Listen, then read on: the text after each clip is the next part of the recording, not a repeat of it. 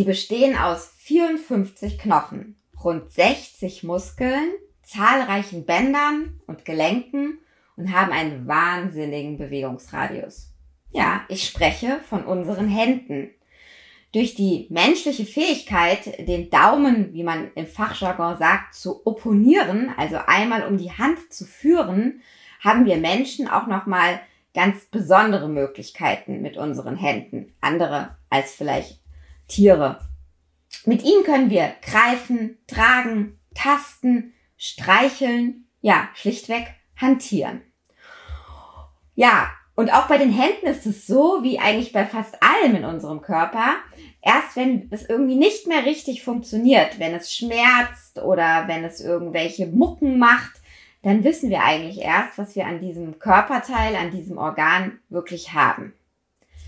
Der Orthopäde Dr. Michael Lehnert ist Handchirurg. Er ist eigentlich genau genommen Handspezialist für alles, nicht nur Chirurg und hat eine Praxis in Berlin. Seit 30 Jahren behandelt er Patienten, die Probleme mit den Händen haben. Unter was diese Patienten leiden, wie man ihnen hilft und warum Handgymnastik genauso zu unserem Sportprogramm gehören sollte wie etwa die Joggingrunde, besprechen wir gleich hier im Podcast. Mein Name ist Lucia Schmidt und ich freue mich sehr, dass Sie uns heute zuhören und begrüße jetzt ganz, ganz herzlich Herrn Dr. Lehnert. Hallo. Ich grüße Sie, Frau Schmidt. Hallo. Ja, schön, dass Sie da sind. Ich habe hier im Podcast ganz regelmäßig Mediziner, die so von ihren Gebieten erzählen und immer wieder sagen sie, ja, das ist ganz besonders wichtig. Also der HNO-Arzt sagt das über die Ohren, der reine Sportmediziner vielleicht über die Kraft der Muskeln. Und jetzt kommen Sie und sagen, also die Hände sind eigentlich so das Besonderste, was wir haben. Überzeugen Sie uns doch mal davon. Warum unterschätzen wir eigentlich die Hände oft ähm, und vor allem in dem, was sie alles für uns leisten? Naja, da kann man ja gleich einsteigen, sozusagen mit Ihrem Beispiel. Der Sportmediziner bricht die Lanze für die Muskeln, aber was sind die Muskeln wert, wenn unsere Hand nicht funktioniert, um sozusagen die Kraft der Muskeln umzusetzen? Also wenn wir jetzt vom Arm natürlich sprechen. Das heißt, die Hände sind ja irgendwo unsere Werkzeuge. Und das Problem ist, dass wir ganz viel an unserem Körper und insbesondere die Hände einfach so als gegeben hinnehmen. Das ist da, das funktioniert wunderbar. Und wir ganz gesunden Menschen, die auch gesund geboren sind, merken eigentlich erst, wie sehr die Hand uns fehlt, wenn sie irgendwas nicht mehr kann. Es muss nicht immer gleich eine ganz schlimme Verletzung sein. Es reicht ja auch schon, wenn man nur vielleicht einen kleinen Bruch hat, den man mit einem Gips ruhig stellen muss, der gar nicht mal operiert werden muss. Und schon sind wir furchtbar eingeschränkt. Also unsere Hände ähm, haben es verdient, mehr Aufmerksamkeit zu bekommen. Okay, und Sie haben ja auch eine ganz äh, bestimmte Anatomie oder eine sehr spannende Anatomie. Ich habe oben schon mal so ein paar Zahlen vorhin genannt. Ähm, vielleicht können Sie uns in wenigen Worten als Experte mal erklären, wie die Hände funktionieren mit diesem wahnsinnigen Bewegungsradius. Ähm, irgendwie so, dass auch der Laie es sich ganz gut merken kann. Was ist an den Händen und der, an der Anatomie so besonders? Ja, das kann ich. Erstmal, Sie haben das schon alles richtig aufgezählt. Im ersten Moment musste ich natürlich stutzen, ja, weil wir immer, wenn wir von den Händen oder der Hand sprechen, dann sagen wir natürlich immer, es sind 27 Knochen und Sie haben gleich 54 gesagt, bis ich dann gemerkt habe, dass Sie von vornherein im Plural sprechen. Also das heißt, Sie haben einfach von beiden Händen gesprochen. Also, also Sie haben natürlich alles richtig gemacht. Ich war nur kurz irritiert, wo die 54 Knochen herkommen. Ja, es ist so, die, die Hand ist anders als andere Organe eine ähm, funktionelle Einheit. Das heißt, alle einzelnen Systeme müssen miteinander einwandfrei funktionieren, damit die gesamte Hand funktioniert. Und dieses wahnsinnige Bewegungsausmaß, was wir in den Händen haben, liegt einfach daran, dass wir uns mit den Händen im Grunde dreidimensional äh, permanent bewegen können. Wenn wir als Vergleich mal so ein Kniegelenk nehmen, was ja auch irgendwie jedem geläufig ist, dann ist so ein Kniegelenk eben so ein klassisches Scharniergelenk. Ja, das bewegt sich nach vorne in die Streckung und bewegt sich nach hinten in die Beugung. Das tut natürlich der einzelne Finger auch. Aber im Zusammenspiel mit seinen anderen Fingern, im Zusammenspiel mit dem sogenannten Hohlhandbogen, das heißt, wenn wir mal so eine, eine Bewegung machen, als würden wir eine Flasche umfassen, haben wir plötzlich wieder ein dreidimensionales Greif- und Bewegungsorgan. Und das macht wirklich die Hand aus, weil wir können eben Dinge fassen. Wie Sie richtig sagten, können das Tiere nicht. Und selbst der Affe ist nicht so richtig in der Lage, denn wenn wir uns vorstellen, wie ein Affe an einer Stange schwingt, dann packt er seinen Daumen nicht um die Stange herum, sondern der Daumen liegt praktisch neben dem Zeigefinger. Und deswegen sagen wir auch manchmal im Sport, wenn wir einen Klimmzug in dieser Form machen, wir haben den sogenannten Affengriff. Mhm. Interessant, daher kommt das. Was mir so beim Betrachten der Hand äh, aufgefallen ist, also man kann natürlich ja im Prinzip nur auf die Haut gucken und gar nicht so auf all diese Strukturen, die dahinter liegen. Und da ist mir eingefallen, ja, also diesen individuellen Fingerabdruck, den kennt man. Und da weiß man, ja, den hat jeder, der wird eben auch äh, für diverse Dinge benutzt. Ähm, aber wenn man sich die Handfläche anguckt, gibt es ja auch diese Linien. Und wenn ich jetzt schon mal einen Handexperten habe, ähm, da, darum gibt es ja auch, ich sag jetzt mal, viele Mythen, ähm, dass man daraus Dinge lesen kann bei den Menschen. Manche äh, Handleser oder Wahrsager machen daraus ein ganzes Geschäft.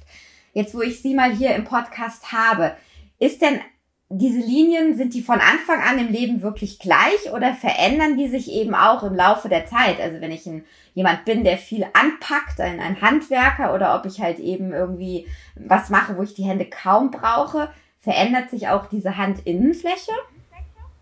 Ja, vielleicht gleich mal, um mit dem Mythos aufzuräumen, dass äh, irgend so eine Linie in der Hand die sogenannte Lebenslinie beschreibt und wir daran ablesen können, wie lange man selber oder in, im besten Fall mein Patient noch lebt. Ähm, dafür gibt es, wie wir in der Medizin sagen, keine evidenzbasierte Studie, also keine wissenschaftlich nachgewiesene Studie, dass das irgendwie wirklich stimmen sollte. Stellen Sie sich vor, es wäre so, dann müsste ich ja vielleicht dem einen oder anderen Patienten überhaupt gar keine Operation mehr anbieten. Ja? Oh je, das wäre ähm, natürlich kein schöner Besuch. Sie brauchen ja, das wäre wirklich nicht so schön. Ähm, tatsächlich es gibt eine Sache, die, die mal so als Beispiel, ähm, wo eine angeborene Linie von Anfang an da ist und immer bleibt. Es gibt ja eine angeborene ähm, genetische Mutation, die sogenannte Trisomie 21, ähm, was man vielleicht so für den nicht-medizinischen Hörer von unserem Podcast nun nochmal so erklärt. Das sind die, die sogenannten mongoloiden Kinder. Und ähm, ein Beispiel und ein Merkmal dieser Sache ist die sogenannte Vierfingerfurche. Das ist also tatsächlich eine Linie, die am kleinen Finger in Höhe des, der, Mittelhand im, im Innenhandbereich beginnt und durchgezogen endet am Zeigefinger. Ähm, wenn Sie sich jetzt selber in Ihre Hand schauen und vielleicht die Hörer schaut jetzt der Hörer oder die Hörerin schauen jetzt auch in ihre Hände, dann stellt man fest, dass man eigentlich üblicherweise dort so eine Art Furche hat, ähm, die am kleinen Finger beginnt und irgendwo zwischen Mittelfinger und Zeigefinger endet. Aber keine Furche, die komplett durchgeht. Das ist eine Sache, die immer von Anfang an, von der Geburt an da ist. Andere Furchen können sich natürlich ein bisschen verändern, ähm, durch die Beanspruchung der Hand. Gibt durchaus ähm, Furchen oder Linien, wie Sie sagten, die abhängig sind von der, von der mechanischen Beanspruchung der Hand. Ob ich jetzt vielleicht ein, ein Arbeiter bin, der, der auf dem Bau arbeitet, ohne Handschuhe, oder ob ich ein Kraftsportler bin. Da kann sich im Laufe des Lebens schon durchaus was verändern. Mhm. Ja, sehr interessant. Sie haben über die Hände jetzt auch ein Buch geschrieben, das heißt Hände gut, alles gut. Und ähm, vielleicht so zusammengefasst, eine der Hauptthesen in dem Buch ist, dass wir unsere Hände ja immer weniger benutzen. Also wir ziehen nicht mehr am Rollladen, weil er automatisch geht oder an der Rollladenschnur.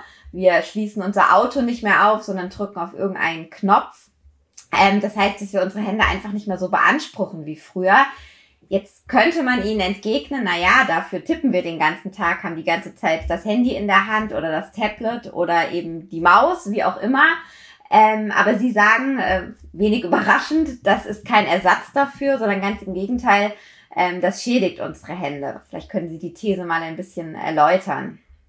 Also es ist tatsächlich so und ähm, dazu muss man doch noch mal einen kleinen Ausflug in die Anatomie machen, was eben viele Menschen gar nicht wissen und woher auch. Die Hand selber hat Muskeln. Also in unserer Handinnenfläche sind einige Muskeln. Na, man denkt ja so landläufig, naja, die Hand wird irgendwie von der Muskulatur da am Unterarm bedient und, und wenn man so eine Faust macht, dann sieht man ja auch, wie die Muskeln sich da anspannen. Aber es ist ein Zusammenspiel und gerade die Hand äh, Innenflächenmuskeln, die sind sehr wichtig für unsere Feinmechanik oder Feinbeweglichkeit der Hände. Und diese Muskeln werden natürlich durch solche statischen Dinge ähm, wie Handy bedienen oder Computertastatur ja überhaupt gar nicht mehr so richtig gefordert. Wenn man sich mal vorstellt, wie früher eigentlich ähm, die Schreibmaschine, noch diese mechanische Schreibmaschine bedient wurde, da brauchte ich ja tatsächlich auch etwas Kraft, um diese Tasten herunterdrücken zu können. Heute ist ja die beste Computertastatur so, dass wir so wenig Kraft aufwenden wie möglich. Und dann ist es nur so eine kleine Mikrobewegung, die wir machen. Und das sind häufig sehr gleichförmige Bewegungen, weil sie in einem sehr begrenzten Bewegungsausmaß stattfinden. Und das schädigt eher unsere Hände und die dazugehörigen Muskeln, als dass es hilft. Also ähm, es ist schon so, dass wir gut daran tun, im täglichen Leben bestimmte Muskelgruppen der Hand bewusst zu unterstützen und zu trainieren. Da will ich auch nochmal drauf kommen nachher, dass Sie uns da ein paar Tipps äh, erzählen. Aber tatsächlich können ja aus diesem ständigen Online-Sein auch wirklich Beschwerden an der Hand entstehen. Also Krankheitsbilder, die es äh, früher zumindest vielleicht nicht in diesem Maße oder nicht mit der Ursache gab. Ja, das stimmt. Es gibt, es gibt so ganz unterschiedliche Sachen. Am häufigsten verbreitet, und das ist fast schon ein feststehender Begriff, mit dem ja auch die Betroffenen, also die Patienten zum Teil zu mir in die Sprechstunde kommen, ähm, ist der sogenannte Handydaumen. Also da sagen Patienten wirklich schon, ich glaube, ich habe einen Handy-Daumen. Dann fragt man, warum? Naja, weil ich ständig am Handy spiele, ähm, weil ich ganz viel über Messenger-Dienste schreibe und so weiter. Und die haben einfach Schmerzen im Daumengrundgelenk und im Daumenwurzelgelenk. Ähm, da muss man vielleicht jetzt auch nochmal dazu sagen, der, der Daumen hat nur zwei zwei Glieder. Ne? Der hat so äh, entgegen zu den Fingern, die, die Finger haben drei Glieder und der Daumen nur zwei. Und, und der dritte Knochen, den man da sich noch so bewegen sieht, wenn man den Daumen benutzt, das ist eigentlich schon der Mittelhandknochen. Und am Ende dieses Mittelhandknochens ist das Daumenwurzel oder Daumensattelgelenk. Und das ist ganz erheblich beeinflusst und ähm, oftmals auch beeinträchtigt, wenn man eben zu viel am Handy in dieser einen bestimmten Position gearbeitet hat. Das tut weh und behindert einen wirklich bestimmte Dinge auszuführen. Und das sind dann oft wieder Dinge, die wir nicht am Handy machen, sondern der Daumen tut dann weh beim äh, Kartoffelschälen oder beim äh, Gemüseschneiden und so weiter. Und was machen wir dann oder was machen Sie dann mit dem Patienten? Der wird dann ruhig gestellt, der Daumen, oder was ist die Lösung? Ja, tatsächlich muss man, tatsächlich muss man diesen Daumen dann oftmals ein bisschen aus dem Verkehr ziehen. Das heißt, es gibt so äh, fertige Bandagen, die mit Klettverschluss zu tragen sind. Und ähm, damit der Patient den Daumen etwas in Ruhe lässt, bis hin dazu, dass man Medikamente einsetzt, teils durch Tabletten und im Extremfall äh, gibt man sogar auch mal eine Spritze. Mhm, mhm. Also was Entzündung hemmendes oder Schmerzen hemmendes bei genau. Naja, in primär unser, ich sage immer, es ist jetzt so ein bisschen lapidar gesagt, aber so sei es den Patienten auch. Uns Ärzten ist ja erstmal egal, ob der Patient Schmerzen hat oder nicht. Wir wollen ja, dass die Entzündung weggeht, Frau Schmidt. Deswegen nehmen wir primär entzündungshemmende Mittel. Aber der große Vorteil ist ja, dass die zweite Wirkung eines entzündungshemmenden Mittels in aller Regel die schmerzlindernde Wirkung ist. Und insofern ist es uns dann doch wieder nicht so ganz egal, sondern wir sorgen für beides. Wir machen eine Entzündungshemmung und gleichzeitig eine Schmerzlinderung. Ich glaube, eine andere Diagnose, die auch äh, ziemlich schmerzhaft sein kann, äh, mit der viele Patienten zu Ihnen in die Praxis kommen und die auch viele Hörer bestimmt kennen, ist das sogenannte Karpaltunnelsyndrom. Ähm, wie behandelt man das? Und äh, vielleicht können Sie noch mal erklären, wie es zu diesen Schmerzen bei der Bewegung der Hand kommt. Mhm. Das Karpaltunnelsyndrom ist ja ganz verbreitet und tatsächlich immer mehr werdend, weil wir eben auch so viel am Schreibtisch arbeiten und viel an der, an der, an der Digitalität uns bewegen. Ähm, es ist so, dass unsere Hand ja insgesamt von drei Nerven betreut wird. Und der eine Nerv, der sogenannte Mittelnerv, der befindet sich direkt im Handinnenteller. Also wenn man so in die Hand hineinschaut, dann ist dieser Nerv so ziemlich in der Mitte. Und der Nerv läuft durch einen bestimmten Kanal, den sogenannten Handwurzelkanal. Und bei manchen Menschen wird es dem Nerven in diesem Handwurzelkanal zu eng. Unterschiedlichste Gründe und manchmal wissen wir auch die Ursachen gar nicht so richtig. Aber wenn ein Nerv gequetscht wird, also wenn es ihm zu eng wird, hat er eigentlich immer nur ein, eine Chance zu reagieren. Er beginnt seine Funktion sozusagen langsam aufzugeben. Und bei Nerven bedeutet das, dass man taube, eingeschlafene Finger bekommt. Weiterhin bedeutet das, dass der Nerv nicht mehr genügend Informationen an die Muskulatur weitergibt. Das heißt, die Muskulatur wird schwächer. Und die dritte Funktion ist, dass auch so ein Nerv die Weite unserer Blutgefäße regelt. Das heißt, es kann sein, dass wir häufiger kalte Hände haben, weil einfach die Blutgefäße nicht adäquat zur Umgebungstemperatur reagieren. Ähm, die Patienten kommen genau mit diesen Symptomen zu uns, schildern das eigentlich auch so. Dann ähm, gibt es die Möglichkeit für uns, diesen Nerven zu messen. Das heißt, ähm, so ein Nerv leitet Strom von einem Punkt zum anderen in einer bestimmten zeitlichen äh, Folge und in einer zeitlichen Dauer. Und wenn da eine Störung ist, dann beginnen wir erst einmal zu untersuchen, ob wir vielleicht diesen Nerven doch mit nicht operativen Mitteln wieder beruhigen können, ihm mehr Platz verschaffen können. Da gibt es äh, physiotherapeutische Maßnahmen. Es gibt äh, vorübergehend eine Ruhigstellung zur Nacht mit einer speziellen Schiene. Ähm, natürlich kann man auch hier wieder Tabletten und Spritzen einsetzen, aber man muss ehrlicherweise sagen, dass gerade das Karpaltunnelsyndrom doch ein Krankheitsbild ist, was fast zu 80 bis 90 Prozent dann doch irgendwann in einer Operation endet, was aber nicht Schlechtes ist, weil diese Operation ist sehr erfolgreich und äh, wenn man die in einer erfahrenen Hand ausführt, ist der Patient auch gar nicht so stark eingeschränkt, aber hat danach wieder die Chance, einen voll funktionstüchtigen Nerven zu haben. Jetzt haben Sie ja gerade erzählt, ähm, dass eben die Nerven ja dann vom Arm kommen. Wenn wir jetzt mal so Dinge wie ein Bruch oder eine Schnittverletzung, die ja auch häufig bei den Händen sein kann, äh, ausklammern, kann man die Hand äh, eigentlich völlig ohne den Arm und die Nerven und Gefäße, die daherkommen, denken. Also ich denke jetzt an das Hüftgelenk und das Knie zum Beispiel. Da heißt es, und die sind ja auch Orthopäde ja sehr oft, na, Knie und Hüfte bei Fehlbelastung und so hängt zusammen. Wie ist das bei der Hand und bei vielen der Krankheitsbilder? Naja, die Hand funktioniert nicht ohne den Arm. Ähm, schon alleine, weil bestimmte Muskeln am Ende die Sehnen der Hand bilden, um eine Greif- oder Streckfunktion auszubilden. Ähm, wenn man sich jetzt vorstellt, ähm, wir sitzen da und drehen unsere Hand so, dass wir in die Handfläche schauen können und drehen die Hand wieder zurück, dass wir auf unseren Handrücken schauen können, dann funktioniert das natürlich nur, auch mit einem intakten Ellenbogengelenk. Ähm, das kann jeder nachvollziehen, denn wenn der Arzt mir einen, einen Gips gibt, einen sogenannten Oberarmgips, dann ist dieser Gips über das Handgelenk und über den Ellenbogen. Und damit ist es ausgeschlossen, dass ich meine Hand drehen kann. Wenn ich nur einen Unterarmgips habe, der also in der Mitte des Unterarmes endet und nur das Handgelenk einschließt, dann kann ich auch bestimmte Bewegungen des Handgelenkes nicht ausführen. Ich kann aber immer noch meine Hand nach oben und nach unten drehen. Und insofern ist es natürlich schon so, dass auch bestimmte Funktionen der Hand oder des Handgelenkes an die gesunde Funktion des nächst angrenzenden Gelenkes äh, verknüpft ist.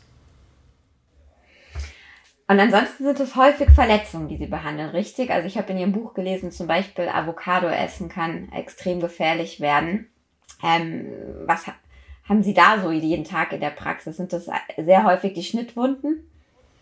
Ja, es ist, es ist tatsächlich, natürlich sind es in der, in der Praxis dann nicht mehr diese großen Schnittwunden. Es ist ja so, die Handchirurgie ist ja deswegen auch so eng an die, an die Mikrochirurgie ähm, gebunden, weil natürlich in der Klinik ganz oft auch teilabgetrennte oder abgetrennte ähm, Fingerglieder oder Teile der Hand ähm, in die Unfallstellen kommen und die muss man ja wieder zurück annähen und dazu bedarf es dann der Mikrochirurgie, um zum Beispiel Nerven oder Gefäße nähen zu können, weil sonst wäre die Hand ja nicht mehr versorgt mit Informationen und auch nicht mit Blut.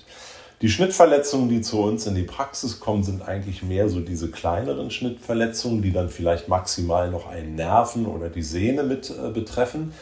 Und das sind oft Verletzungen, die natürlich im Haushalt passieren, sei es durch unachtsames ähm, Hantieren mit Werkzeug oder tatsächlich auch die sogenannte Avocado-Hand, die ja häufig durch die Presse geht, ähm, die, wir, die wir aber auch Orangen- oder Apfelhand nennen können. Letztlich versuchen wir den Apfel, die Avocado, die Orange aufzuschneiden, indem wir sie in der einen Hand halten und das Messer mit der anderen Hand um diese Frucht herumführen und am Ende der Frucht, wo wir dann schon fast fertig sind, ähm, verliert sich der Druck auf, auf der Frucht und wir rutschen mit dem Messer durch und schneiden uns in die ellenseitige Handkante. Und das macht schon sehr unangenehme Verletzungen. Da ist auch so ein Muskel, den man ja auch tasten kann, dieser sogenannte Kleinfingerballenmuskel.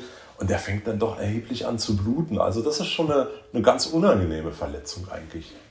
Hm. Naja, um das zu verhindern, muss man vor allem irgendwie aufmerksam und vorsichtig sein, um aber die Hände alltagstauglich zu lassen, sage ich mal, oder so, dass sie uns all das bringen können, für was wir sie haben. Sagen Sie, macht es Sinn, eben auch wirklich ganz bewusst äh, Training mit den Händen zu machen. Vielleicht ähm, können Sie uns mal ein, zwei, drei, ich weiß nicht, wie lange das jeweils dauert, Übungen vorstellen, die Sie für besonders wichtig halten, dass man die weiß ich nicht, zweimal die Woche, jeden Tag äh, mal macht. Was gibt's da? Mhm. Also auch wenn sich jetzt vielleicht die Hörerin der Hörer nicht an jede Übung erinnert, kann man, sollte man eher mit so einem Grundsatz anfangen. Man sollte eigentlich, wenn man daran denkt, irgendwelche Übungen mit der Hand zu machen, sollten wir Übungen machen, die genau das entgegengesetzte von dem tun, was wir sonst machen. Also sitzen wir an der Tastatur und tippen nur nach unten mit so kleinen äh, Bewegungen, dann sollten wir genau das Gegenteil machen. Wir sollten mehrfach am Tag und auch während der Arbeit die Finger weit aufspreizen. Wir sollten versuchen, die großmöglichste Handspanne ähm, zu finden, wo wir so richtig schön in die Weite gehen und die Finger auseinander spreizen, aber auch in die volle Streckung geben. Also das könnte schon mal diese erste Übung sein, weil ja so viele Menschen an der Tastatur arbeiten, dass man eben genau diese Übung drei, viermal am Tag macht, eine weite Spreizung unserer Hände. Dann ist es so, dass wir in aller Regel unsere Hände in Richtung Beugung bedienen. Das heißt, ähm, wenn wir uns jetzt wieder unsere Hand vorstellen, alles, was wir machen, geht in Richtung, wo die Handfläche nach unten geht, also die Hand abklappt. Also machen wir eine wunderbare Übung. Wir strecken den Arm aus, drehen die Handfläche nach oben, dass sozusagen die Handfläche nach oben in Richtung Decke zeigt und klappen jetzt unsere Hand im Handgelenk in die entgegengesetzte Richtung, nämlich nach unten. Die Finger zeigen zum Fußboden. Und um das Ganze noch zu verstärken, strecken wir den gesamten Arm aus und führen ihn auch noch zur Seite neben unseren Körper in einem ausgestreckten Zustand. Das macht so eine wunderbare Dehnung über die Hand, über die Unterarmmuskulatur. Und auch das lockert genau die Muskulatur, die wir ansonsten drei Viertel des Tages anspannen. Dann können wir noch unbedingt und sollten wir unbedingt den Daumen trainieren. Das heißt, das ist eine wunderbare Übung, die nennt sich Scheibenwischer. Ähm, wir schauen im aufrechten Zustand in unsere Handinnenfläche hinein. Das heißt, wir stellen einfach den Ellenbogen auf den Tisch, schauen in unsere Handinnenfläche und bewegen unseren Daumen innen eng auf der Handinnenfläche bis zum kleinen Finger, also bis zur Basis des kleinen Fingers und bewegen ihn auch wieder zurück. Dabei spannen wir, und das kann man eigentlich auch sehen, sehr schön unsere Daumenballenmuskulatur, die wir so im, im Volksmund auch gerne Maus nennen. Ähm, die spannen wir wunderbar dabei an und wir machen eine wunderbare gleichförmige Bewegung des Daumens. Das heißt, wir machen die Bänder, die Gelenkkapsel, alles wieder schön elastisch. Also das ist die sogenannte Scheibenwischerübung. Wenn ich jetzt, äh, ich habe das jetzt mal so ein bisschen mitgemacht, das sind wirklich Übungen, die man ganz gut einfach nebenbei machen kann. Nun ist es ja auch so, wenn ich jetzt merke, irgendwas davon würde nicht mehr funktionieren, ist das dann ein, oder es fällt mir schwer oder es entstehen Schmerzen bei diesen Übungen, ist das ein Grund, mal bei Ihnen oder bei einem Ihrer Handkollegen in Deutschland weit vorbeizugucken? Absolut, absolut. Denn das, was wir viel mehr in unserer Orthopädie oder in unserer Bewegungsapparatemedizin ähm, integrieren müssen, ist die Vorbeugung, das frühe Re Reagieren, also die, die Prävention. Wenn wir also merken, irgendetwas von den Übungen funktioniert nicht oder bestimmte Tätigkeiten kann ich nicht mehr ausführen, da ist auch so ein klassisches Beispiel, ähm, Patienten kommen und sagen, komisch, ich kann eine Flasche nicht mehr vernünftig aufdrehen und so dann gehe ich zum Arzt. Das ist ganz wichtig, weil je früher wir ein Krankheitsbild oder eine Veränderung erwischen in der Therapie, ähm, umso besser können wir es auch vielleicht aufhalten, dass es schlimmer wird, aber vielleicht sogar auch wieder zurückführen, dass alles wieder so ist, wie es mal war. Mhm. Jetzt haben wir viel über eben die Muskelarbeit ähm, gesprochen in den Händen, aber Hände sind ja auch ein Tastorgan, ein, ein Fühlorgan, Fingerspitzengefühl zum Beispiel. Ähm, ja. Vielleicht noch eine Frage. Wir kommen da im Moment einfach nicht drum herum. Wir leben immer noch in der Pandemie, in den Corona-Zeiten. Wir desinfizieren, wir waschen unsere Hände mehr, als wir das früher getan haben. Selbst wenn wir das früher schon oft gemacht haben, äh, glaube ich, macht man es jetzt noch viel mehr und viel bewusster. Ähm, schadet das auch so unserer, ja, Feinsensorik und wie pflege ich diese Hände? Wie tue ich diesen Händen im Moment was Gutes? Ich glaube, unserer, unserer Sensibilität schadet das tatsächlich nicht, weil wir darüber die, die Sensibilität und, und unsere Empfindlichkeit der Nerven nicht wirklich schädigen. Was wir dadurch absolut schädigen, ist den natürlichen Schutzmantel unserer Haut. Und dieser Schutzmantel besteht einmal aus einem tatsächlichen mechanischen Schutzmantel. Das heißt, das ist die Haut mit ihrem speziellen Hautgewebe, mit einer gewissen Hornschicht, ähm, die dann immer mehr austrocknet durch dieses häufige Waschen und Desinfektionslösungsbenutzen. Und zum anderen schädigen wir natürlich die natürliche Bakterien- und Pilzbesiedlung unserer, unserer Haut, die ja primär nicht krankmachend ist, sondern ganz im Gegenteil, sie hält uns ja gesund. Dieser, dieser Schutzmantel auf der Haut von den kleinsten Lebewesen, die wir ja gar nicht sehen, der ist ja dafür verantwortlich, dass immer ein harmonisches Gleichgewicht von Bakterien, Viren, Pilzen auf unserer Haut zusammenleben kann. Aber das tun die natürlich in einer gewissen Einträchtigkeit. Wenn ich aber durch häufiges Verwenden von Desinfektionslösungen ähm, diese Einträchtigkeit nachhaltig störe, weil vielleicht das eine oder andere überwiegt, dann habe ich eine große Gefahr, dass auch über meine Haut oder über meine Hand direkt eben auch Keime und Bakterien in meinen Körper eindringen können. Und das ist eine große Gefahr. Und da muss man eben auch mal sagen, primär propagieren wir ja in dieser Pandemiezeit eigentlich in aller Regel das regelmäßige Händewaschen und nicht das regelmäßige Hände desinfizieren.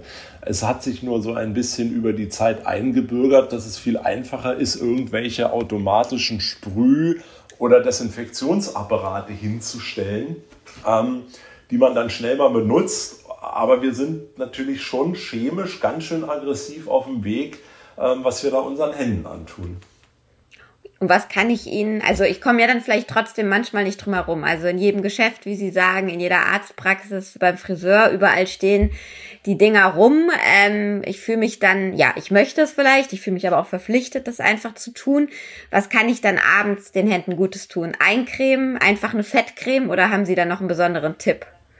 Ja, ein besonderer Tipp. Einfach eine Fettcreme. Auf irgendwie allen Cremes steht handpflegend und Fettcreme und so weiter drauf. Allerdings muss man sagen, man hat darauf zu achten, dass diese Creme bitte einen geringen Wasseranteil hat und einen hohen öligen Anteil.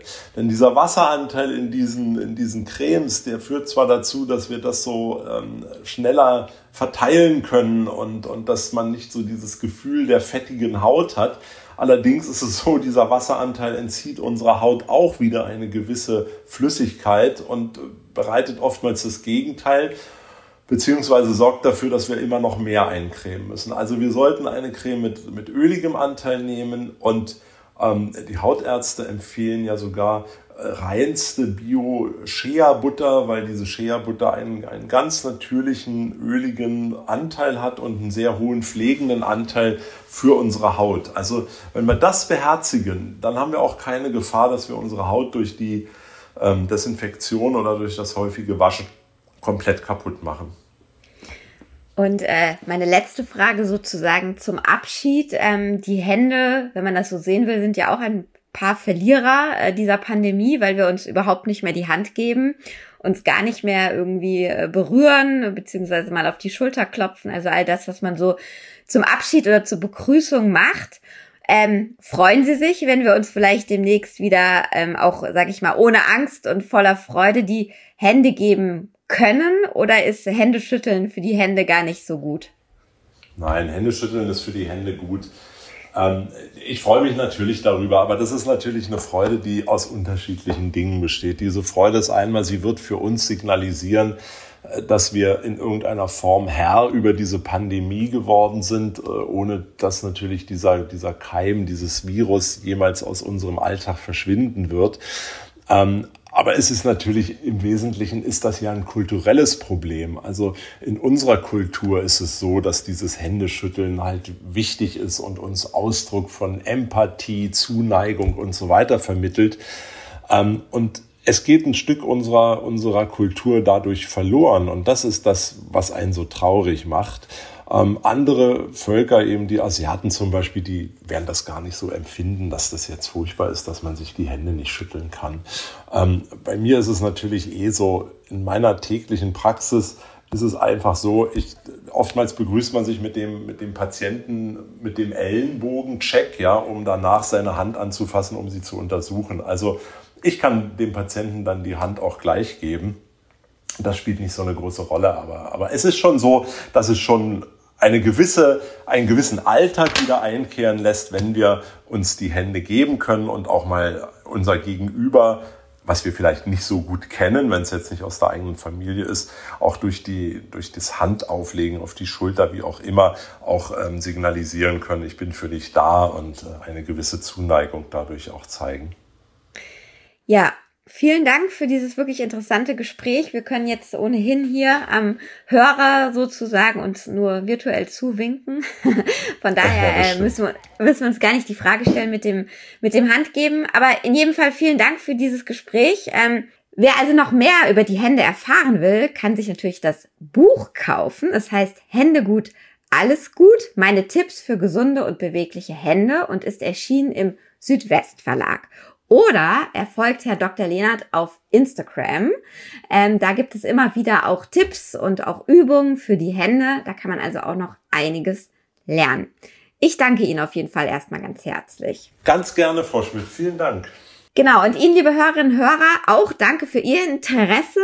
Wenn es Ihnen gefallen hat, dann freue ich mich natürlich, wenn Sie uns auch das nächste Mal wieder hören, wenn Sie uns vielleicht sogar empfehlen oder abonnieren. Bei Themenideen oder Fragen können Sie mich sich gerne per E-Mail an uns wenden unter podcast-gesundheit.faz.de. Bis dahin wünsche ich allen alles Gute.